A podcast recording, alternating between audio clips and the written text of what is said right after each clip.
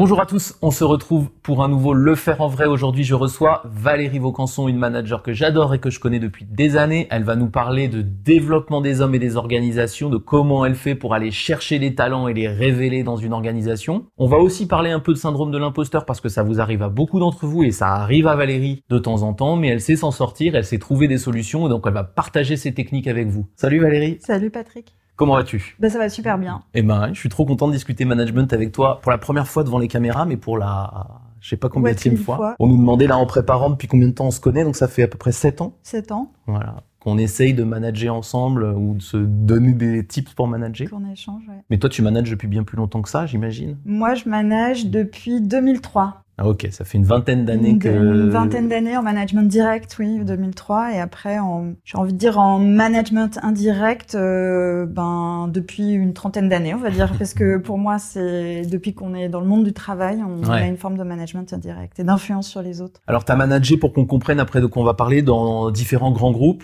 Hein, c'est plutôt une carrière de grand groupe, Ouais. un peu moins sur les derniers mois où tu vas avoir des, des expériences un peu différentes, mais globalement, c'est du grand groupe. Oui. Euh, des grands groupes internationaux avec des structures euh, bien matricielles, on va bien dire. matriciel, pas Bien. forcément centré en France. Donc en plus, tu vas avoir des gens un peu partout dans le monde qui vont interagir avec toi. Des équipes en France qui vont aller de quelle, en gros, c'est quelle taille? Alors en fait, moi, j'ai une euh, carrière où j'ai deux types d'expé- d'expériences depuis Ouais. que je suis en position euh, managériale. Une où j'ai des équipes directes Mhm. euh, en France et à l'étranger. Euh, en France, j'ai eu des équipes jusqu'à 150 personnes, euh, des équipes plutôt marketing, euh, vente, euh, donc avec du management de managers avec euh, des hiérarchies Mhm. assez longues, on va dire, et puis euh, des personnes qui sont euh, proches à côté de toi dans les bureaux, et puis des personnes euh, qui sont loin que tu vois pas tous les jours, ce qui est une euh, problématique aussi un peu différente. J'ai euh, des grosses expériences de management aussi euh, en matrice à l'international, avec des postes euh, européens, mais où je travaillais avec euh, 23 affiliés dans 23 pays différents. Et même si euh, vous n'êtes pas responsable directement, Ouais, vous ouais. avez une grosse influence. Et pour moi, c'est une expérience importante en termes de management. Ouais, on essaiera de mixer un peu les deux. Ouais. Alors moi, quand, nous, quand on s'est connus, t'avais, t'avais une, une expérience de management direct. Donc c'est là Ouais. que t'avais ton équipe de 150 personnes. C'était un job de directrice générale d'une entité complète dans un grand groupe pharmaceutique, en gros, Ouais. hein, pour faire simple. Et là, vraiment, t'as des équipes de vente, t'as des, mais pas que. Marketing. Voilà, ouais, des ouais. équipes marketing. Plutôt business, ouais. Euh, carrément business, hein, il n'y a pas la production. Ouais. Et puis effectivement un niveau de management en dessous de toi et ensuite des équipes de même peut-être deux niveaux Deux niveaux de management, ouais. Deux niveaux et ensuite des équipes de terrain qui Mm. sont dispatchées sur tout le territoire euh, français Oui. et qui vont euh, vendre les produits euh, à ceux qui les achètent, c'est-à-dire en l'occurrence là on est dans des hôpitaux ou des Oui, les hôpitaux, j'ai fait les pharmacies, enfin voilà, Voilà. différentes forces de. En tout cas, c'est dans ce dans ce secteur-là euh, Mhm. dont on parle. Et alors moi, je voulais te, te recevoir parce que bah, d'abord nous, on a beaucoup parlé de management euh, tous, tous les deux depuis qu'on se connaît. T'as aimé ça tout de suite, toi, manager les gens, c'est tout de suite quelque chose qui t'a plu ou Non, ça m'a fait peur pendant pas mal de temps. C'est-à-dire que euh, quand j'ai commencé mon premier rôle de manager en 2003, ça faisait quand même bien Mhm. dix ans que je que tu travaillais. bossais, ouais. Et ce que je disais, c'est que j'adorais travailler euh, avec euh, toutes les fonctions de l'entreprise. Moi, j'ai Mhm. commencé mon ma carrière euh, au moment où on n'était pas encore globalisé, donc j'étais dans un grand groupe Mhm. agroalimentaire à ce moment-là. Mais j'avais euh, en charge toute la gestion de la chaîne de valeur, euh, du R&D à la production, en Mhm. passant par les ventes. Et j'adorais cette notion de chef d'orchestre. J'étais au marketing. Mais pendant un certain temps, je me suis dit ah mais non non, j'avais très peur d'aller dans des postes de management. Voilà, ça me faisait peur. Je me disais je vais pas être bonne, euh, ils vont pas m'aimer, euh, je sais pas quoi leur apporter, etc. Et en fait, ça s'est fait euh, un peu naturellement. Vous commencez par une personne, cinq personnes à manager, 20, 120. Ça a été un peu le parcours. Et il y a un et jour où tu t'es dit, oh, bah, je le suis, j'y suis là ou? En fait, la vraie bascule, elle se fait quand on passe de une, quatre, quatre, cinq personnes à une équipe de 20 personnes et Ah ouais. quand vous commencez à manager des managers. Ouais. C'est-à-dire, vous travaillez pas tous les jours avec euh, toutes Avec les tout. personnes qui sont dans votre euh, équipe et vous, et vous commencez à vous poser la question de dire, bah, ok, comment est-ce que euh, je travaille avec ces personnes Mm. euh, qui ne me reportent pas directement et qui ont donc euh, des, des intermédiaires entre eux et moi? Et c'est à ce moment-là qu'on se dit, oui, il faut quand même bien se poser la question de la posture, comment on approche voilà cette expérience-là, qu'est-ce qu'on amène à Mm. chacun d'entre eux, quoi. Ouais, t'es obligé de, de raconter. Alors, je t'ai un peu coupé, t'allais dire, je me suis éclaté, donc c'est quelque chose qui t'a plu assez vite? Ah oui. Pour moi, c'est un des intérêts du monde du travail, c'est Mm. euh, le, le, le, le management. Mais encore une fois, pas forcément que en direct. Ouais. Euh, moi, ce qui m'éclate surtout, c'est euh, de, bah, c'est le développement des personnes et des organisations. Donc, vous avez, vous n'êtes pas obligé d'être dans position de hiérarchie pour Ouais. faire ça. Ça, c'est super important. Mais en tout cas, c'est une de mes plus grandes satisfactions au boulot, ça, c'est sûr. Ouais, ouais, bah ça se voit. Rien que t'en parles, on voit que t'es contente d'en parler. Et, et moi, je me rappelle très bien, on s'est vu la première fois euh, dans, dans ton dans ton bureau à l'époque et pour venir parler de management. Et moi, j'ai senti ça dès le début. Le courant est tout de suite passé. On va parler un peu de ce qu'on a appris ensemble et de choses que t'as faites. Mais dès le début, tu vois, tu dis je veux développer les gens. Toi, c'est tout de suite, t'as tout de suite senti que euh, pour pour manager, en fait, c'était ça qu'il fallait faire, c'était essayer de les développer. En, Ouais. en fait, moi, j'ai une mission dans la vie qui est euh, d'insuffler de l'énergie positive Mm. aux personnes euh, que je côtoie. Influer de l'énergie positive, pour moi, ça veut dire euh, créer les conditions pour qu'ils atteignent les objectifs qu'ils veulent atteindre. Mais ça, Mm. c'est avec les gens avec qui je travaille, mais Mm. c'est aussi vrai avec, euh, Avec mes tes- belles filles, par exemple. voilà. Euh, et c'est de dire mais non mais tu peux y arriver et donc de se créer ces conditions donc euh, il y a des fois je me trouve très pom pom girl en fait de dire Parce mais que tu, tu bah, en fait, cette énergie Ouais. positive, c'est dire, mais déjà, euh, l'objectif que tu poursuis, euh, il est super, et puis Mm. oui, tu peux y arriver, et puis, euh, et puis si je peux t'aider à y arriver, ben pourquoi pas, quoi. Et en tout cas, ça, c'est quelque chose qui me motive, qui me drive énormément. Et bien avant de manager, en fait, c'est quelque Bah, chose en fait, que ça tu... me drive euh, bien avant de manager. Ouais. En fait, moi, je suis issue d'une famille d'enseignants. D'accord. Et je pense que j'ai hérité de ces valeurs-là aussi, euh, en me disant maintenant jamais je voudrais être enseignant quand Mm. j'étais petite et que ça. Et en fait, euh, je m'aperçois que c'est quand même ce que je fais, qui est une notion de de transmission, mais de créer euh, ce champ des possibles. Pour moi, c'est en fait c'est ça le management, c'est créer ce champ des possibles et que les, les personnes s'approprient ce champ des possibles, se disent ben oui je peux le faire euh, et je vais y arriver quoi. Alors, il faut qu'on creuse un peu ça. Donc, ta creuser. première technique, c'est Pom Pom Girl. Ah, c'est ça. Au-delà de la blague, c'est beaucoup d'énergie, beaucoup de d'enthousiasme et de positivisme. Ça, ça tu, tu le fais tout le temps? Ça, c'est comme Ah, tout le temps comme ça ouais? Oui, c'est enfin je pense. Ouais, t'essaies. cas, j'essaie. Euh, Je pense qu'il y a des situations qui sont plus compliquées et notamment euh, et on en a connu Ouais. euh, un peu ensemble. Là, Mais en tout cas, cette euh, a priori positif et cette euh, vision sur le fait de regarder le positif, c'est euh, c'est mon style naturel. Voilà. Ah oui, mais ça, c'est pas que Pom Pom Girl. Ça veut dire que toi, tu vois quelqu'un dans ton équipe, tu cherches ça. Oui. Tu cherches le positif. Ça, Oui. ça fait comment? Est-ce que tu peux nous donner De- des chez exemples? les gens, chez les, dans les situations. Ouais, la notion euh, de croire dans les gens, c'est un présupposé de, de base Mm. euh, chez moi. Et en fait, ça se traduit peut-être beaucoup. Et moi, mon exemple, c'est pas un exemple que tu connais, Non, non, mais... mais c'est un exemple euh, de, du, du poste euh, que j'avais avant qu'on se rencontre. D'accord. Et où, en fait, il y avait euh, des personnes dans mon équipe qui avaient été évaluées comme euh, sans potentiel. Ouais. Et en disant, ah bah non, mais cette personne-là, euh, Elle est pas bonne. elle est pas bonne, qu'est-ce qu'on en fait, Mm. est-ce qu'on s'en débarrasse, Mm. etc. Si je peux m'exprimer comme ça. Oui, bah, tu peux. Enfin, c'est pas toi qui le fais, mais dans les boîtes, on a ces voilà, questions-là. c'est ça. Et en fait, c'était une personne qui avait certes des lacunes techniques, mais qui avait, enfin, en discutant avec elle, donc ça passe par euh, de l'écoute, rencontrer, etc. Je trouvais avait des très grandes valeurs et surtout une valeur principale qui avait la volonté de progresser. Mm. Et moi, je voyais que quand euh, on discutait, elle ressortait et elle, euh, elle cherchait à progresser, c'est-à-dire Elle essayait de faire. elle essayait Ouais. d'avancer. Mm. Et je voyais qu'elle, non seulement elle avait la volonté, mais qu'en plus elle progressait. Alors elle progressait pas forcément euh, très vite, enfin voilà, Mm. mais elle progressait. Donc elle était en mouvement. Et pour moi, c'était euh, hyper important. Je me dis, bah ok, elle n'est pas forcément au même niveau que d'autres personnes dans l'équipe, mais elle est en mouvement. Mm. Et du coup, je, l'ai beaucoup encouragée. Je dis, mais ça, c'est super. Euh, Je faisais attention à lui signaler Mm. ce sur quoi je trouvais qu'elle avait progressé euh, d'une fois à l'autre. Et en fait, ça, et a créé une dynamique. Et cette personne, eh ben, elle est restée dans l'organisation, elle a progressé, elle s'est épanouie. Et voilà, elle a avancé. Et le fait que cette personne qui était... Euh, euh, On voulait s'en débarrasser. bah, Mais du reste, coup, quoi. c'était Ouais. une des personnes qui Mhm. était un peu, qui était pas au même niveau que ceux qu'on appelait les hauts potentiels. Mais le fait que toute l'organisation, du coup, elle était quand même en progrès, ça a fait progresser, ben, enfin, qu'elle, elle est en progrès, ça a fait progresser toute l'organisation.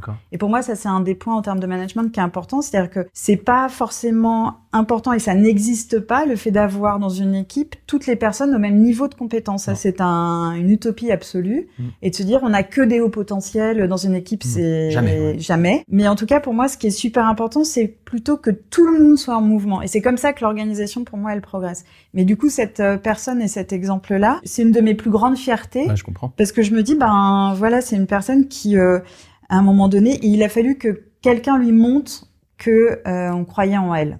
Mais alors il y a plein de choses dans ce que tu dis dans cet exemple. D'abord, il y a t'as pas vraiment écouté ce que l'organisation disait de cette personne. Tu t'es tu t'es d'abord fié à ce que tu pensais d'elle. Ouais. Ensuite, du coup, tu as cherché à lui faire faire des choses et quand elle a pu progresser, tu as regardé plutôt ses progrès et quand elle a pu progresser, tu lui as dit. Déjà, cette dynamique, elle démarre sur ces trois principes-là. C'est ça. Et, et, ça a l'air simple comme ça, mais, euh, mais reproduit plusieurs fois, ben, tu T'as as ce genre d'expérience, j'imagine, plusieurs fois dans ta carrière. Oui, oui je l'ai plusieurs fois et c'est pas si simple que ça. Le premier point, c'est qu'effectivement, faut résister à une pression de l'organisation qui dit euh, les gens sont notés, il faut que ça bouge. Euh, si euh, au bout de deux ans on n'est toujours pas très bien noté, il faut faire évoluer les personnes, etc.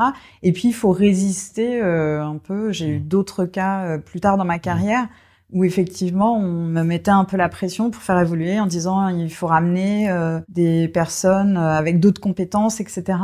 Et donc ça demande un petit peu de courage euh, managérial à ce moment-là pour dire ben non, moi je je le ferai pas bouger ou alors rentrer en résistance un peu passive, prendre du temps à faire les choses et donc accepter que ça, euh, dans que vous en payez un peu les, les frais, puisque à ce moment-là, euh, c'est toi au niveau personnel qui peut, à qui on peut reprocher ça euh, ah, dans ton évaluation. pourquoi voilà. tu la gardes? Pourquoi tu machin, Voilà. Donc ça peut avoir un impact personnel sur dans des grands groupes comme ça, sur ton évaluation personnelle. Ben il faut être très conscient que le plus important c'est il faut choisir ses combats et moi, mmh. le plus important, c'est les personnes et pas forcément mon évaluation personnelle mmh. à ce moment-là.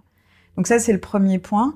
Le deuxième point, c'est euh, pas si facile parce que ça demande du temps, ça demande euh, mmh. de l'écoute, de la proximité et que il y a des fois, on est dans des organisations, on n'a pas forcément ce temps-là. Il faut être relayé quand c'est une personne qui te reporte directement, c'est peut-être plus simple que quand c'est une personne qui a un manager entre les deux. Il faut déjà inculquer euh, ces mêmes valeurs ou ces mêmes fonctionnements ou cette approche-là auprès du manager et faire en sorte que le manager puisse être un relais. Je, mmh quand tu as une équipe euh, avec des managers, c'est pas toi qui fais, il faut que ce soit les managers qui adhèrent, qui en soient capables et surtout qui adhèrent à ce, ce genre de choses. À ce principe-là, il faut que leur inculquer ces, ces priorités-là. Ouais. Voilà. Mais après, euh, il y a une vertu et un bénéfice absolu à donner sa chance à tout le monde. Bah, à la fois pour l'entreprise, pour la personne et pour toi, quoi. Tu vois bien que tout le monde est gagnant. Tout le monde est gagnant. Et quand on travaille sur les dans les entreprises à essayer de faire en sorte que les gens soient bien au travail, soient engagés, soient performants. Ma conviction, c'est que euh, un des éléments clés, c'est ce développement euh, mmh. personnel et collectif, du coup, parce que si tu te développes personnellement, ça a un impact sur le collectif. Moi, je suis intimement convaincue que le développement,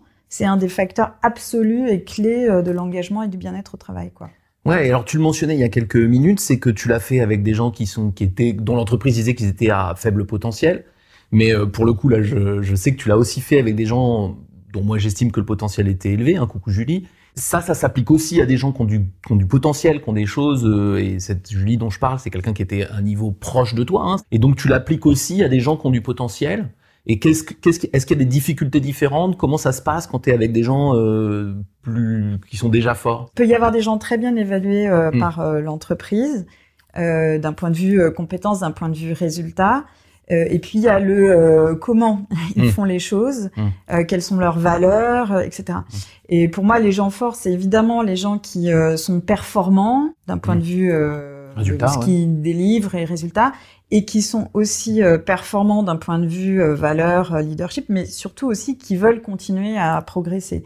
Mm. Tu peux avoir des gens qui sont performants et qui mm. veulent pas non plus progresser. Et ça, j'en ai, j'en ai mm. eu. Mais les personnes qui euh, sont euh, performantes et qui veulent progresser, c'est du pain béni. Mais c'est pas forcément plus facile. Ah, vas-y, dé détaillons un peu comment ça se que, euh, pour moi, en tout cas, Euh, il y a une notion de pareil, de reconnaître la performance, Mm. donc d'être dans ce côté euh, très positif et reconnaître et signaler euh, ce qu'ils font très bien, mais aussi de, j'ai envie de dire, de toujours challenger pour pas que ces personnes se reposent sur leur laurier en fait. Euh, et je dis pas ça dans une optique de carotte et bâton, Ouais, ouais, pas du tout ça. Mais c'est cette notion aussi de dire, ben voilà, on peut toujours aller plus loin. Il y a Mm. toujours des choses à apprendre. Il faut toujours être dans cette dynamique-là. Donc euh, l'approche avec euh, ces personnes, ben, c'est c'est d'essayer d'aller plus loin, euh, d'être dans une posture d'échange. Euh, C'est-à-dire que moi à ce moment-là, mon feedback, euh, il est juste, euh, c'est un input euh, additionnel, c'est en rien euh, la vérité, c'est un partage euh, d'opinion. C'est juste parce que j'ai un peu plus d'expérience qu'eux, euh, généralement, Mm. euh, que j'ai vu un un, peu plus de cas aussi. ou un regard extérieur Mm. ou d'autres compétences, et que du coup je partage, euh, que je partage avec eux. Ils sont intéressants ces personnes parce qu'ils me challengent moi. C'est des personnes à qui euh, vous pouvez proposer des choses et qui vous disent ben non. Non, je suis pas Mm. d'accord, euh, etc. Et du coup, ça remet beaucoup, ça m'a moi remis beaucoup en, en cause euh, et en question dans ces dans ces cas-là où effectivement on est obligé de se poser la question de dire bon ok comment je leur amène de la valeur quoi et sur quelle dimension je leur amène de la valeur. Sur ce côté-là ils ont pas forcément besoin de moi. Il y a toujours un élément de valeur. Si c'est pas de l'expertise euh, j'ai envie de dire euh, sectorielle ou ça peut être un peu d'expertise euh, métier ou du business management ou comment on va faire une segmentation client ou comment est-ce management que pur, du management posture. pur etc Ouais. mais il faut toujours enfin moi toujours poser la question de ok, comment je vais amener de la valeur à cette personne-là? Généralement, quand même, la première valeur qu'on amène, c'est l'écoute. hein. Être dans l'écoute quand ces personnes arrivent euh, vers vous et puis qu'ils ont juste un problème et qui téléchargent, enfin, qui mettent ça sur la table et même si vous n'avez pas, euh, si vous pouvez pas Mm. contribuer à la solution, rien que le fait d'écouter, euh, c'est un, un bon point pour eux, quoi. Ouais, je pense que tu as dit un truc important aussi, c'est j'écoute et après j'accepte de ne pas être utile sur certains sujets. Ça, c'est parfois difficile. Je pense notamment aux managers qui débutent, qui ont l'impression qu'il faut qu'ils soient utiles surtout. Et je pense que j'ai l'impression que dans ce que tu dis, vraiment dans le management, d'ailleurs que ce soit avec les gens très performants ou moins, faut accepter qu'on n'est pas utile sur tout et qu'il y a des, évidemment, les gens sont doués et donc ils sont capables d'av- d'avancer tout seuls sur plein de sujets, quoi. En fait, il faut accepter qu'on ne sait pas tout. Ouais. Et ça, c'est, euh, j'en ai beaucoup discuté avec euh, des personnes dans mes équipes qui sont passées euh, d'experts métiers, par exemple de commerciaux, à des rôles de manager, à Mm. des rôles de DR. Et euh, généralement, Directeurs régionaux, du coup. directeurs régionaux, pardon. Ça, c'est un vrai euh, cran à passer. Cette première fois où on est manager. Mm. Et donc, les, les, les primo-accédants au rôle de manager, euh, c'est euh, des personnes qu'il faut pas mal accompagner, avec lesquelles on peut beaucoup discuter. Moi, j'ai énormément discuté avec euh, des, des personnes dans ces situations-là. Euh, pourquoi c'est compliqué? Parce que euh, c'est des personnes qui ont été promues généralement parce qu'elles étaient bonnes et performantes dans ce qu'elles faisaient. Donc, par exemple, un commercial, c'est qu'il a atteint tous ses objectifs et plus de vente, qu'il a une très belle manière de faire, et on se dit, bah voilà, il a le potentiel pour être DR. Et donc, c'est des personnes qui ont construit leur performance sur leur expertise. Ouais, bien sûr. Et tout d'un coup, ils sont euh, directeurs régionaux. Et l'erreur à faire, c'est de se dire que la valeur qu'ils vont amener, c'est est uniquement lié à leur expertise. Ouais. Oui, bien sûr, mais pas que. Et donc moi, j'ai eu beaucoup de discussions euh, je- avec euh, des, des, des, Des gens dans cette primo-accédants. Ouais. Alors, euh, en, en vraiment les challenger, en disant mais non, il faut réfléchir là à la posture, quel manager tu veux être, quelles sont tes valeurs? Et comment, enfin, ce que tu veux apporter euh, à tes équipes? Et notamment comment tu vas leur amener euh, de la valeur au-delà de cette expertise euh, métier. Et donc Mm. ça, c'est une transition qui est vraiment pas simple à faire et il faut euh, particulièrement les, les, les accompagner. Et évidemment, le deuxième effet de bascule, c'est la première fois où vous managez des managers Mm. et où effectivement, bah là, c'est encore plus vrai que vous n'allez pas leur amener de la valeur par votre expertise euh, pure euh, métier ou, euh, ou sectorielle. Ouais, et puis mon observation de ce moment-là, là où on, on manage des managers pour la première fois, c'est que c'est la première fois aussi où on est obligé d'expliquer ce que c'est que le management, parce qu'en fait, quand tu manages toi-même, tu peux le faire euh, sans te l'expliquer avec ton bon instinct pour peu que t'en aies, Ouais. euh, mais ça marche plus du tout quand on manage des managers. C'est là, il faut commencer à verbaliser, euh, dire ah oui, en fait, je fais comme si. Les questions que je te pose, tu vois, tu dis ah oui, c'est pas si facile, moi j'ai l'impression que c'est naturel. Bah ouais, mais quand tu manages des managers, ça peut pas être que naturel. Oui, et donc là, pour moi, ça passe par énormément de... Bah, des... Il faut avoir le temps de discuter de ça et de comprendre euh, quels sont les challenges, quelles sont les difficultés, euh, qu'est-ce qu'ils attendent, comment ils veulent se Mm. construire. euh, et là, pour moi, en tout cas, ça ne peut être euh, qu'un échange. où Vous échangez vraiment euh, vos points de vue. Vous pouvez Mm. donner. Et moi, c'est toujours. euh, j'ai toujours un peu euh, cette phrase de dire moi je te donne mon avis après t'en fais ce que tu veux Ouais. parce qu'il faut que la personne s'approprie euh, les choses mais d'expérience c'est là où euh, bah, il faut être très conscient que votre job c'est 80% de management et donc il faut avoir bien le temps d'avoir ces discussions là Mm. pour être sûr que vous êtes euh, bien sur la même euh, sur la même page et que notamment bah, les valeurs ou la culture que tu veux construire, elles soient quand même aussi un peu adoptées par les personnes avec qui tu travailles et ce middle management quoi. Alors je voudrais revenir aussi sur un point que tu as un tout petit peu évoqué, et c'est que évidemment quand on se rencontre nous il y a sept ans, euh, je viens pas pour t'aider à faire du management pur.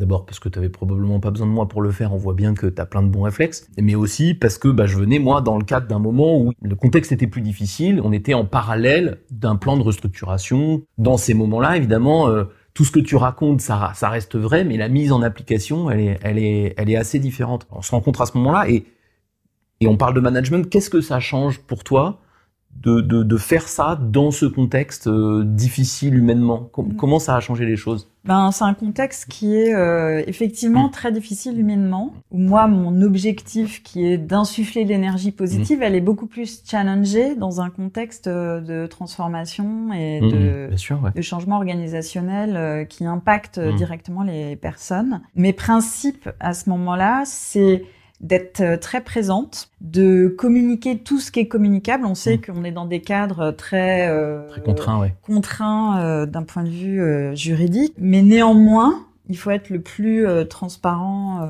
euh, possible dans ce Mm. qu'on peut dire, euh, éviter de prendre les personnes euh, pour des abrutés. Enfin voilà, Mm. on est tous adultes et tout le monde peut comprendre ce qui se passe. Et puis euh, être euh, beaucoup dans l'écoute et la conversation euh, Mm. aussi. Et en fait, euh, on peut tout à fait faire euh, ces transformations-là avec euh, un respect énorme pour euh, les personnes qui restent, les personnes qui partent, Mm. et avec des valeurs humaines euh, très importantes. Et moi, c'est le retour que j'ai eu euh, dans, dans ces Mm. moments-là. Après, ce qui est important, c'est de bien accompagner les personnes euh, qui partent. Mm. Euh, et moi, j'ai été dans des groupes euh, qui euh, accompagnent très bien Ouais. ces personnes qui partent. Donc, c'est vrai qu'on a les moyens de faire ça, Et- même si ça reste ouais. compliqué au niveau individuel Et émotionnellement. et émotionnellement, etc.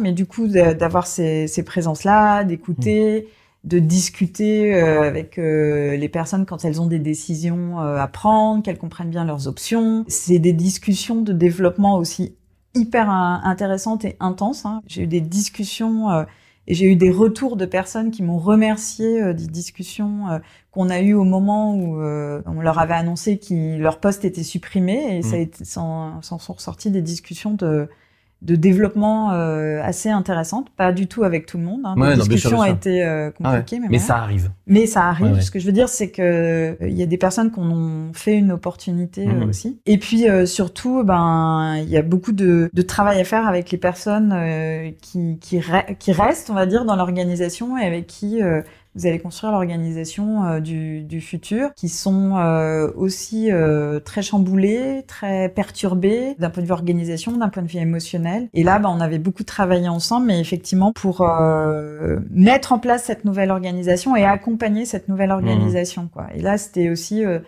très important pour moi de leur donner euh, des outils, les équiper d'un point de vue managérial. À ce moment-là, euh, il y avait des, des évolutions de rôle, notamment au niveau euh, des directeurs régionaux, qui étaient hyper euh, importants, et donc euh, il fallait euh, les encadrer le, le plus possible. Ouais, euh, j'allais te poser justement des questions sur les choses que tu retiens de notre, de, de- des choses qu'on a fait ensemble, mais effectivement, moi, je suis très convaincu de ça. C'est-à-dire qu'on voit bien que les gens qui restent, on pourrait se dire, ah bah eux, sont du beau comté de l'histoire. En fait, c'est très compliqué. D'abord parce qu'ils ont perdu leurs collègues et que, enfin, perdu. En tout cas, les collègues sont partis et des, parfois des gens avec qui on aimait travailler. Et puis la deuxième chose, c'est que quand on fait ce genre de projet de restructuration, on met, on fait des dossiers dans lesquels on explique que ça va mal. Parce qu'il faut justifier le fait qu'on supprime les postes. Donc on explique que ça va mal et du coup, ceux qui restent, ils sont dans une entreprise qui va mal. Et donc, je trouve qu'il y y a et c'est parfois vrai hein, d'ailleurs. hein. Et du coup, je trouve que c'est pas si simple que ça euh, d'avoir une dynamique euh, et que les gens se disent est-ce que je suis au bon endroit? Et c'est pour ça que souvent, euh, si vous faites des PSE, vous allez vous apercevoir que vous avez plus de volontaires pour partir que ce que vous souhaitez en fait. Ça arrive très très souvent ça. Parce qu'en fait, on raconte une histoire négative. Hein. Donc, euh, donc ça, c'est compliqué. Et moi, effectivement, je suis convaincu de l'idée de dire, ben, il va falloir regarder les choses en face. Oui, on est en train de raconter une histoire qui est pas cool, mais comment est-ce que j'essaie de remobiliser autour de autour de tout ça? Oui, c'est surtout que euh, au-delà de ce que tu dis, qui est très vrai sur, euh, il y a un bilan, il y a un changement. Mmh. qui est initié par le fait qu'il y a des choses qu'on veut quand même amélioré, donc euh, qui part du principe que, que, que, ça va mal. Mais en fait, c'est une énorme histoire de changement. Hmm. C'est-à-dire que quand euh, il y a des changements organisationnels, c'est euh, des changements évidemment euh, purs d'organisation, mais mmh. de compétences, de rôle, où il y a des modifications. Donc une personne, euh, et si on parle des équipes soit marketing, soit commercial, une personne peut être impactée et voir effectivement son rôle changer d'un point de vue pratico-pratique et de sa vie de tous les jours parce qu'elle a un plus grand secteur ou plus petit, enfin un changement mmh. de, de son scope géographique, donc de sa vie, ça peut impacter sa vie de tous les jours. Et puis le rôle peut évoluer, on lui dit ben tu faisais de la vente, euh, tu poussais des produits, maintenant il va falloir euh, pousser des services et tu vas être euh, objectivé sur la gestion du stock à l'hôpital alors que tu le faisais pas avant, etc. Donc ça amène des, des changements de rôle qui peuvent être importants. premièrement, qui peuvent faire peur. Deuxièmement, qui voilà, qui sont des gros changements, des gros changements de responsabilité. Et on se dit, ben ça fait peur parce que ça peut impacter aussi ma rémunération ou la manière dont je performe. Moi, j'ai construit toute ma performance sur cette compétence-là et on me demande d'en acquérir une euh, une, deuxième, euh, enfin une autre, Mmh. plus que deux. Et je suis pas confiant dans le fait que je puisse maintenant euh, faire ce rôle-là. Et, et c'est là qu'il faut beaucoup, euh, beaucoup accompagner à ce, ce moment-là. Effectivement, les, les changements qu'on a euh, fait euh, vivre aux équipes managériales et notamment aux directeurs régionaux, ils étaient énormes. On leur a dit, bah, vous prenez des nouvelles gammes et vous prenez des nouvelles responsabilités. Mmh. Et c'était des changements très difficiles, énormes à gérer pour nous en tant qu'organisation, mmh. mais pour eux, c'est sûr, quoi. En fait, pour moi, pour faire, pour, pour faire comprendre ce qu'on appelle la résistance au changement des individus. Je raconte une petite histoire qui est, il faut imaginer que quand on fait un changement comme celui que tu décris, quand on demande à quelqu'un de faire un changement, c'est comme si on venait le voir, et tu sais, on a tous dans notre armoire un vieux jean dégueulasse qui ne voit plus très bien, mais qu'on aime bien, puis dans lequel on est bien, qu'on met le dimanche, tu vois. Et en gros, moi, je viens te voir et je te dis, bon, bah, écoute, ton jean là, euh, je vais te l'échanger contre un très beau jean super taillé, euh, c'est le, il va t'aller euh, une merveille et tout. Le truc, c'est qu'il va falloir que tu changes, enfin, que tu, que tu le changes devant tout le monde sur une scène avec 400 personnes. Donc, en gros, tu vas devoir, bah, te mettre nu devant tout le monde, mais après, t'auras le jean et il est tout neuf et il est vachement bien. Et pour moi, cette histoire, elle raconte bien ce qu'est le problème du changement, c'est-à-dire que on a l'impression que c'est tout beau, tout neuf, et que le nouveau jean il est vachement mieux que l'autre, mais on se rend pas compte que le passage entre les deux il est horrible. Et pour moi, le, il est, il se rapproche énormément du, du, complexe que la plupart des gens ont sur la nudité. Et c'est ce que tu décris sur la compétence, la nudité dans l'entreprise, c'est pas la nudité physique, c'est la nudité de compétence. C'est-à-dire que j'étais directeur régional, je savais faire des choses, j'étais peut-être même bon. Et là, on me dit d'en faire autre chose. Il y a peut-être, il y a une possibilité que je ne sois plus bon. C'est ça. Et ce passage-là, pour moi, c'est ça. Et c'est pour ça qu'on fait du collectif, parce que si cette histoire de jean, on le fait 400 en même temps, bah, chacun s'occupe de son truc et puis on se regarde plus euh, dans ce moment de gêne et ça va mieux et on en fait un moment euh, beaucoup plus banal. Mais c'est ça en fait le problème du changement et c'est ce que tu racontes. Alors moi j'en ai une autre anecdote, un exercice une fois que j'ai fait en formation euh, à Londres, dans une formation sur la transformation numérique. Et on a fait un exercice où on était en paire comme mmh. ça et l'objectif c'est de dire ben tu me regardes, je te regarde, on se retourne et tu changes quelque chose. Et puis euh, on, on, refait face à un, nouveau, accessoire, un accessoire, euh, etc. Mm. Mais tu as changé quelque chose dans ton apparence et l'autre devait le repérer, d'accord? Mm. Et tu fais ça trois, quatre fois. Eh bien, systématiquement, quand tu choisis de changer quelque chose dans ton apparence, si là je devais le faire, par exemple, mm. je commencerai à enlever ma bague, je commencerai à enlever mon bracelet, enlever une les, chaussure. Les, faciles. Ouais. C'est toujours ce que tu perds. Tout le monde, les trois premiers rounds, c'était des choses qu'ils avaient enlevées et c'était pas des choses qu'ils avaient rajoutées. Ah C'est-à-dire qu'ils n'étaient pas allés euh, dans le coin pour rajouter un manteau. Et donc ça, c'était l'analogie de dire le changement perçu. Enfin, quand on, on se dit on va changer, hmm. tout le monde et la réaction euh, naturelle, c'est ça veut dire je vais perdre. Donc ça revient à toi. Et plus t'enlèves, plus tu te dis putain je vais perdre un truc que j'ai pas donc, du tu vas te retrouver tout nu. Voilà. Donc ça arrive à, ta, à ton histoire d'unité. Mais ça, ça m'avait beaucoup euh, marqué hmm. parce que je me dis ah oui donc quand on est dans une transition, en fait et dans un changement, on se dit fondamentalement, je commence par perdre avant, au bout de quatre fois, de se dire, bah non, mais là, j'ai plus rien, je vais pas finir à poil, je vais commencer à rajouter des choses. Pourquoi pas un manteau, c'est un changement, Voilà, fondamentalement, on se dit qu'on va y perdre dans un changement. Ah, elle est super cette, cette, euh, Tu vois cette histoire. Ouais, Voilà. Je pas. Et du coup, c'est intéressant parce que même si, euh, in fine, il peut y avoir plein de choses positives, euh, notamment dans un changement lié à des compétences, qu'on soit dans une situation euh, de, de transformation organisationnelle ou, ou même de se dire, ben là, il y a des choses qui se passent, j'aimerais bien euh, aller me former et progresser. En digital, euh, en Mm. RSE, euh, Mm. etc. Le changement, ça peut amener des choses de très positives. Ouais, quoi. ouais, quelque chose Mais en plus. quelque chose en Ouais. plus. En tout cas, moi, c'est ma conviction, c'est que c'est pour ça que moi, je parle pas de changement, je parle de progrès continu. Ouais. Vraiment, que cette notion de dire euh, d'être en permanence en mouvement. Moi, je suis quelqu'un qui suis hyper curieuse et je comprends pas que les gens le soient pas, entre guillemets. Mais parce que c'est c'est quand même une satisfaction énorme donc de de, de se voir euh, progresser, qu'on acquiert des nouvelles compétences ou qu'on découvre un sujet nouveau, etc. Donc c'est ce que j'essaye d'insuffler, quoi. Je comprends. Et alors, du coup, je, vais avoir euh, plusieurs questions, mais j'aurais quand même t'en poser une que je t'ai, crois pas t'avoir posée. C'est, euh, moi, dès que je te rencontre, je vois bien que tu es déjà une manager euh, de bon niveau. Qu'est-ce que ça t'apporte de travailler avec des gens comme nous à ce moment-là? Qu'est-ce que qu'est-ce que t'as, qu'est-ce que t'en retiens? Je suis assez curieux de cette question-là. Et puis moi, j'aurais une question pour toi après. Ah ben, avec plaisir. Euh, Il y a un truc très positif et un truc qui va peut-être pas te faire plaisir. En fait, moi, je pense que le management ou en tant que leader, on peut tout le temps s'améliorer. C'est un, c'est un chemin qui dure toute la vie. Donc, à partir du moment, et notamment quand je suis dans une euh, situation qui n'était pas nouvelle hein, pour moi quand on s'est rencontrés, c'était la Mm. deuxième fois que je faisais Ah ouais. ce genre de transformation. Néanmoins, euh, la situation, elle reste unique euh, avec les équipes euh, qu'on doit manager, euh, certaines euh, difficultés, et du coup d'avoir de l'aide parce que c'est des moments qui sont hyper compliqués. euh, tu le le connais bien, mais moi je suis quand même quelqu'un qui suis euh, très dans l'émotionnel. On y reviendra. Voilà. Et donc, euh, c'est des moments qui sont très durs euh, Mm. pour moi, où ça ne me plaît pas d'impacter euh, significativement la vie des gens. On est quand même très seul aussi à ce moment-là, et donc d'avoir de l'aide des personnes à qui je peux parler, à qui je peux me confier et qui en retour peuvent me donner euh, Des conseils, et ben pour moi c'est crucial. D'accord. C'est crucial pour ma santé morale, qui est très challengée dans ces périodes-là, et c'est crucial pour euh, m'assurer que euh, ce qu'on met en place, on est euh, sur la bonne voie et qu'on n'est pas à côté ou que j'ai pas un blind spot, quand, comme on dit, qu'il y a des choses que, que, que j'ignore, etc. Donc pour moi c'est un c'est un safety net et bah voilà ce que j'en retire de nous notre collaboration, c'est tous les échanges qu'on a eus, Mm. l'écoute, euh, le fait que euh, effectivement à ce moment-là je peux partager euh, moi mes problématiques, mes challenges, mes doutes, etc.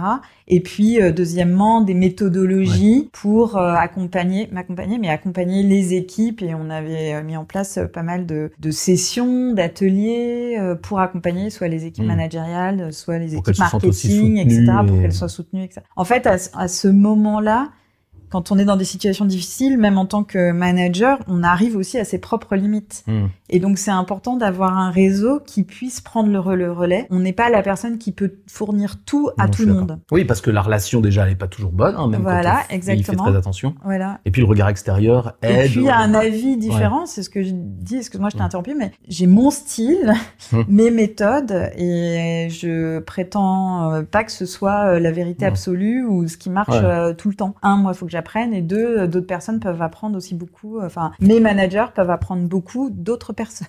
Bon, et le truc qui va pas me faire plaisir, Mais non, mais le truc qui va pas te faire plaisir, c'est de dire que c'est pas que ça va pas te faire plaisir, c'est qu'en fait, euh, moi je pense qu'on peut apprendre de tout le monde. Donc vous Mm. avez été là à un moment Ah donné, oui. et puis Ah bah non, euh, mais oui. Ah bah non, puis- ça, ça donc du coup, ça me, ça me fait pas mal. non, mais voilà, c'est que je prends tout ce qui vient de, mais de, plein de sources, Ouais, quoi. bien tu sûr. vois. Et tu voulais me poser une question en Oui, euh, par rapport à cette période et quand on a travaillé ensemble, et qu'est-ce que j'aurais pu mieux faire? Ah, il faut que je me, faut que je me replonge dans le passé. Ouais, moi, je pense que sur ton équipe, il y a des erreurs, mais je vois pas de trucs que tu aurais pu mieux faire, en- dans le sens où euh, ce qu'il fallait faire, c'était de l'honnêteté, beaucoup d'énergie, et puis cette espèce d'honnêteté distribuée également à tout le monde. Ça marche ou ça marche pas, mais en tout cas, moi, j'aime ça, et c'est ce qui fait que je pense que tu es une manager euh, particulièrement forte. En revanche, euh, euh, il y a un point, et tu le sais, qui m'a frustré dans cette mission, c'est que je trouve que tu avais un manager euh, que moi j'aime beaucoup, Mm. Euh, parce qu'il écoute et parce qu'il est très humain. Il a été décrié par certains de tes collègues, par sa hiérarchie. Il a été d'ailleurs, euh, enfin, il a eu des difficultés par rapport à ça. Et moi, je trouve qu'on l'a pas assez soutenu. On n'a pas, on n'a pas suffisamment. Et donc, tu fais partie de ce. On n'a pas. Je trouve qu'on n'a pas suffisamment euh, aidé euh, Emmanuel à, à, progresser sur les trucs où il avait des, des, des défauts. Peut-être qu'on n'a pas assez mesuré la chance qu'on avait d'avoir quelqu'un qui nous laissait autant faire ça. Je me suis toujours dit, moi, euh, quand je vous voyais vous me dire, mais est-ce que vous vous rendez compte que vous pouvez faire autant de choses et qui vous soutient quoi que vous fassiez? Est-ce que vous vous rendez compte de la chance que vous avez? Mm. Et je trouve que ce sera à refaire. Je serai plus exigeant avec toi sur il faut qu'on l'aide plus. Mm. Tu vois Et je regrette qu'on l'ait pas fait. Mm. Je suis assez d'accord avec toi euh, là-dessus, euh, sur le côté euh, où on se rend pas forcément compte de la chance qu'on a à un instant T. Et en même temps, c'est pas du tout une excuse, mais c'est-à-dire qu'en fait, à l'époque, on était une équipe assez naissante quand même, et on a été tous très en stress. Mmh. Et je pense que du coup, on était très en stress aussi un peu individuel. Et comme on était une équipe euh, aussi un peu naissante, on est resté peut-être un petit peu isolé avant de devenir très solidaire. Le processus nous a amené cette solidarité, mais plutôt en fin Ouais, de ouais. processus. Moi, c'était un bon apprentissage sur euh, une dynamique d'équipe pour créer une solidarité. Mais oui, je suis d'accord avec toi. C'est-à-dire qu'à un moment donné, euh, d'être en soutien aussi euh, de, de, de ton manager, c'est quelque chose bah, qui peut t'amener euh, des bénéfices à toi. Ouais, ouais. Et tu vois, en t'écoutant, je me dis, euh, d'ailleurs, c'est, je pense que c'est quelque chose que t'as pas assez fait, mais en fait, c'est un, c'est un peu mon échec à moi aussi. C'est-à-dire que moi, euh, dans ce cas-là, je pense vous avoir bien aidé chacun dans votre moment, mes équipes et moi, mais euh, j'ai pas réussi à, à, gén- à générer ça plus tôt, plus vite, et avec cette conséquence euh, qui est qu'on n'a pas soutenu ce manager qui probablement s'est isolé. Il a sa part de responsabilité, mais n'empêche que on n'a pas, voilà, moi j'ai pas réussi à vous faire faire ça, vous l'avez pas fait, et, Oui, oui, et mais parce qu'on qu'on était voilà. tous euh, Voilà. isolés. Je dis pas que lui, il était isolé, mais comme on avait Ouais, si, aussi, chacun, oui, mais Ouais. comme du coup, on avait chacun euh, à gérer des situations qui étaient très compliquées. On, on essayait de les gérer avec nos Mhm. équipes, et du coup, on était un peu moins euh, effectivement euh, tournés euh, soit entre nous, soit soit vers le haut. Mais oui, oui. Pour moi, c'est la frustration. Enfin, c'est une Ouais, des frustrations. À tes collègues, je dirais pas exactement la même chose parce qu'après, j'ai trouvé que t'avais avais bien fait les choses. Pour, pour finir notre discussion, j'ai envie de revenir sur quelque chose parce que là, euh, moi, je vois déjà les, les commentaires dans les sur les réseaux sociaux. Les gens vont dire mais pourquoi j'ai pas une manager comme elle, etc., etc. Tu vas voir, c'est ça qui va se passer. Ou pas. tu vas voir. Je prétends pas du tout que 100% des personnes que j'ai managées euh, soient. Non, non, c'est sûr que non. Ouais. Euh, moi non plus. Je Ouais. prétends pas 100%. Je pense que les, les gens qui vont te regarder vont se dire pourquoi moi j'ai pas des managers comme ça? Parce que je pense que tu es au-dessus de 90% des managers que je que je croise pour toutes les raisons que tu viens d'exposer et c'est pas moi qui le dis. euh, je pense avant de le dire, les gens ils sont déjà en train d'écrire que c'est incroyable. On commence à avoir un peu d'expérience. Je vois très bien ce que les gens vont, aimer et, tu verras. Et moi ce que je voudrais dire et notamment je m'adresse aux gens, c'est que on pourrait se dire bah Valérie c'est une manager super à l'aise, super souriante, un peu pom pom girl et tout. En fait, t'as vachement de doutes. Parfois, on appelle ça le, syndrome de l'imposteur. C'est quelque chose qui, existe chez toi. T'as dit que t'étais émotionnel. Et je t'ai demandé est-ce qu'on pouvait parler de ça et t'as accepté. Donc, est-ce que tu peux me parler un peu justement de, ce qui se passe chez toi quand t'as des moments de doute? Comment ça arrive? Qu'est-ce qui t'aide? Qu'est-ce qui t'aide pas? Et comment tu, à quoi ça sert ou à quoi ça sert pas. Des moments de doute, j'en ai beaucoup. Euh, et il y a des fois, je, je me flagelle un peu parce qu'en fait, je crois que c'est moi qui vais les chercher ces moments de doute. Mhm. En fait, moi, je suis quelqu'un, euh, je l'ai dit euh, plus tôt, mais je suis extrêmement curieuse et j'adore euh, euh, progresser, me développer, découvrir des autres choses. Et du coup, je me suis rendu compte dans ma carrière que j'allais toujours chercher ces situations, ces aventures qui me stretchaient un petit peu Mhm. quand euh, bah là, je suis passée de l'agroalimentaire euh, à la santé, euh, de la santé euh, grande consommation à, à, à, à l'hôpital, euh, donc euh, avec des secteurs complètement différents, donc où je perdais toute mon expertise dont on a Mhm. parlé avant, des situations un peu en danger. J'ai travaillé dix ans à Londres, j'ai travaillé au niveau international, donc je me suis mis suffisamment dans des situations où finalement j'arrivais sans sans une expertise forcément très forte et donc à ces moments-là et ben j'étais vraiment dans des situations inconfortables de par exemple de prise de poste en Mm. disant mais ok mais comment je vais la créer cette valeur Mm. et la question dont on a parlé tout à l'heure qui est de se dire bah, comment tu vas créer de la valeur pour ton organisation ou pour tes collaborateurs? Ça paraît simple comme ça à se dire mais la réponse elle est pas forcément simple et quand on l'a pas trouvée c'est à ce moment-là qu'on a euh, ce doute, qu'on se dit mais pourquoi je suis là, pourquoi j'ai été promu, pourquoi on m'a Mhm. nommé moi? Euh, Mhm. Ça m'est arrivé pas mal et souvent à ces changements de poste, mais après euh, À différents moments. à différents moments, euh, dans des situations un peu euh, différentes. Et donc euh, à ce moment-là,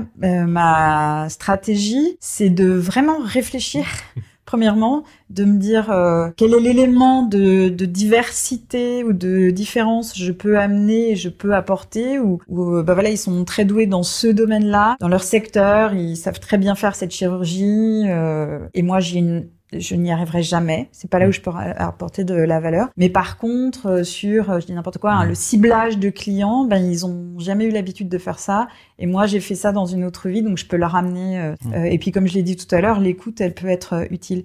Mais ça demande beaucoup de réflexion et ça demande une capacité à apprendre très rapide. Ça a un avantage Mmh. Par contre, c'est un avantage très clair qui est, euh, on essaye de connecter avec tous euh, les partenaires euh, principaux. Par exemple, quand on parle d'une prise de mmh. poste, je vais essayer de connecter avec mmh. toutes les personnes qui de peur de pas comprendre, tu connectes partout. Voilà, pour écouter comment ça marche, quels sont les challenges, quelles sont les opportunités, où est-ce qu'ils ont besoin d'aide. C'est ma stratégie. Il y en a peut-être plein d'autres, mais pour essayer de faire que ce sentiment d'inconfort que je vais tout le temps chercher, mais qui évidemment est très inconfortable, je le gère euh, au mieux euh, et que je sois euh, confortable avec l'inconfortable, comme on dit. Et ça passe par beaucoup d'apprentissage, beaucoup de connexion, beaucoup d'écoute et beaucoup de réflexion sur quel va être mon positionnement à ce moment-là. Et alors moi, j'ai fait partie des personnes, quelques personnes, je sais pas combien il y en a, qui ont le privilège de faire partie de ceux que tu, que, à qui tu exprimes tes doutes profonds quand il y en a sur le plan professionnel. Et donc on a eu ces dernières, cette dernières années quelques, alors c'est pas toutes les deux semaines, mais quelques discussions où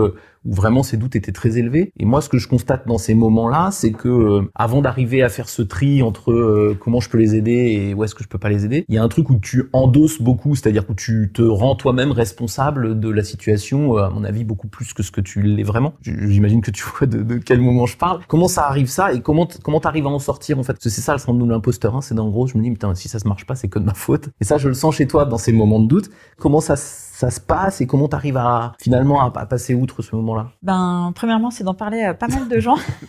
Enfin, du coup, d'exprimer, euh, ça c'est ma première euh, stratégie, quoi. Faut purger, quoi. Faut purger, faut verbaliser, parce qu'en mm. plus, euh, quand tu t'écoutes euh, mm. parler, il y a des fois tu dis, j'ai dit ça, mais j'y crois pas trop. enfin, tu vois, ou, ça te mm. fait réaliser, où tu dis, eh ben je l'ai verbalisé comme ça, et puis soit on te fait le retour, soit tu entends toi-même en disant, ah oui, si je l'ai verbalisé comme ça, c'est que ça, ce, voilà, cet impact-là. Donc c'est vraiment de beaucoup en parler, de faire pas mal de yoga euh, pour reconstruire, pour corps euh, voilà, en, en, alignement avec euh, l'esprit. Encore une fois, d'aller chercher euh, tous les éléments positifs pour reconstruire la confiance, parce que généralement, ça, évidemment, ça a un impact sur la confiance en soi. Je me fais un petit auto-check en me disant, bon ben, ok, mais regarde tout ce que t'as fait. donc non, c'est pas forcément, c'est pas une catastrophe ou t'es pas complètement perdu. tu en parles? Oui. Tu auto-check ce que t'as fait? Tu fais du yoga? Ça pourrait être du sport pour n'importe quel oui, sport. Non, ce que je veux dire, c'est qu'il faut aligner le, corps, le corps et tu regardes les choses positives. C'est ça que tu m'as dit. Je regarde les choses positives. J'essaye de gérer euh, en fait euh, la charge émotionnelle. Mm. Pour moi, c'est cette gestion de la charge émotionnelle et de de casser une certaine spirale émotionnelle qui fait que tu montes un peu dans les tures pour redescendre. Et en fait, mon dernier point, c'est un motto, un mantra assez important qui est de dire on ne contrôle pas ce qui nous arrive, on contrôle la réaction et la manière dont on y réagit. Et du coup de se rendre compte qu'on a euh, un certain pouvoir devant cette situation. Il faut juste se lever et la mm. prendre en charge. Même euh, ce syndrome de, de, de l'imposteur, ça c'est quand on voilà, on est un peu euh, peut-être un peu en victimisation, mais c'est aussi un driver euh, très fort pour moi. Mais moi, c'est ce que je dis souvent. Alors, je te l'ai dit à toi plein de fois, mais je le dis souvent et je m'adresse à ceux ou celles qui ont ce problème-là euh, de temps en temps. Je trouve que ça va de pair avec des gens qui progressent beaucoup. Hein. C'est-à-dire que les gens qui progressent beaucoup sont des gens qui se posent beaucoup de questions. 90% du temps, c'est super, et 10% du temps, on s'en pose trop. C'est là aussi quand, quand on va positiver, euh, c'est toujours très très problématique de se juger juste sur le moment où euh, on est mal. et il faut arriver, et c'est vrai qu'en parler aux autres ça aide, mais arriver à se dire ah oui oui, la plupart du temps cet état d'esprit me fait progresser. Et puis de temps en temps, cet état d'esprit, il me nuit à moi-même. Et donc il faut apprendre à être soi-même, mais à 90% et pas à 100. Oui, mais euh... c'est difficile à faire. Mais... Absolument. Mais c'est bien de se euh, l'entendre redire parfois. C'est ça. Et moi, je crois beaucoup. Enfin, moi, j'adore travailler avec les gens qui ont des failles mmh, et qui sont honnêtes et qui mmh. montrent leur vulnérabilité, parce que tout le monde a des failles, tout le monde est vulnérable. Mmh. Et quand euh, on a, un certain niveau de transparence par rapport à ça. C'est là où, c'est vraiment euh, intéressant, vraiment riche, vraiment humain. Mais maintenant, effectivement, moi, je sais que je suis allée dans des extrêmes à certains moments et que ça en a impacté ma santé mentale. Mais de l'intérêt de se connaître. Voilà. Et c'est là où il faut avoir ces mécanismes de protection, peut-être s'arrêter une semaine, si aller on voir a besoin, des gens, faire du aller voir des gens, aller voir des, des coachs, aller voir les collègues, aller voir votre famille, aller voir un psy. Enfin voilà, moi j'ai fait tout ça hein, dans des moments euh, différents parce qu'il y avait des situations qui m'impactaient et où j'avais pas réussi à éviter ces 10% euh, de charge émotionnelle ou de mmh. doute ou mmh. etc. Et, et, c'est vrai que quand on est dans ces moments-là, dans ces on va dire ces 10% euh, qui deviennent peut-être nocifs, on est euh, ben moins bon pour le reste de son entourage et de ses collaborateurs, etc. Donc il faut réussir à en, en sortir, mais c'est aussi un apprentissage, voilà. Euh, tout au long d'une vie. je vais faire mon youtubeur, mais pour les gens qui ont ça aussi, euh, mettez en commentaire vos techniques parce qu'il faut vraiment partager les techniques. Pour moi, ça bah arrive à plein plein de gens très bien, notamment d'ailleurs à tous les gens qui essaient de, de, progresser. Toi, tu as des techniques que tu viens de nous partager. Partagez vos techniques, il y en a plein, il y en a plein qui marchent. Il faut avoir une grande bibliothèque. Et si vous en avez pas, bah, c'est bien de piocher, ben, peut-être dans la technique de, de de Valérie, mais ça peut être dans la technique de quelqu'un d'autre. Euh, et n'hésitez pas, moi aussi, je vais en parler. À mon... Moi, j'en parle d'abord à mon associé. Hein, Charlie, c'est pas chose que je fais. Je viens me plaindre. Euh, il râle, mais ça m'aide. Et puis après, j'ai plein d'autres gens à qui j'en parle. Mais c'est vrai que c'est mon réflexe premier. Je continue à faire du vélo. Donc pareil, tu vois, le physique aussi. Euh, parce que moi aussi, je suis assez émotionnel. Donc quand tout va bien, euh, je déroule. Et puis quand ça va moins, c'est plus dur. Donc je trouve qu'il faut vraiment partager. Euh, faut pas rester seul par rapport à ça. C'est mm, compliqué. Mm, mm. Oui, absolument. Quoi. faut, faut en parler et se décharger un peu.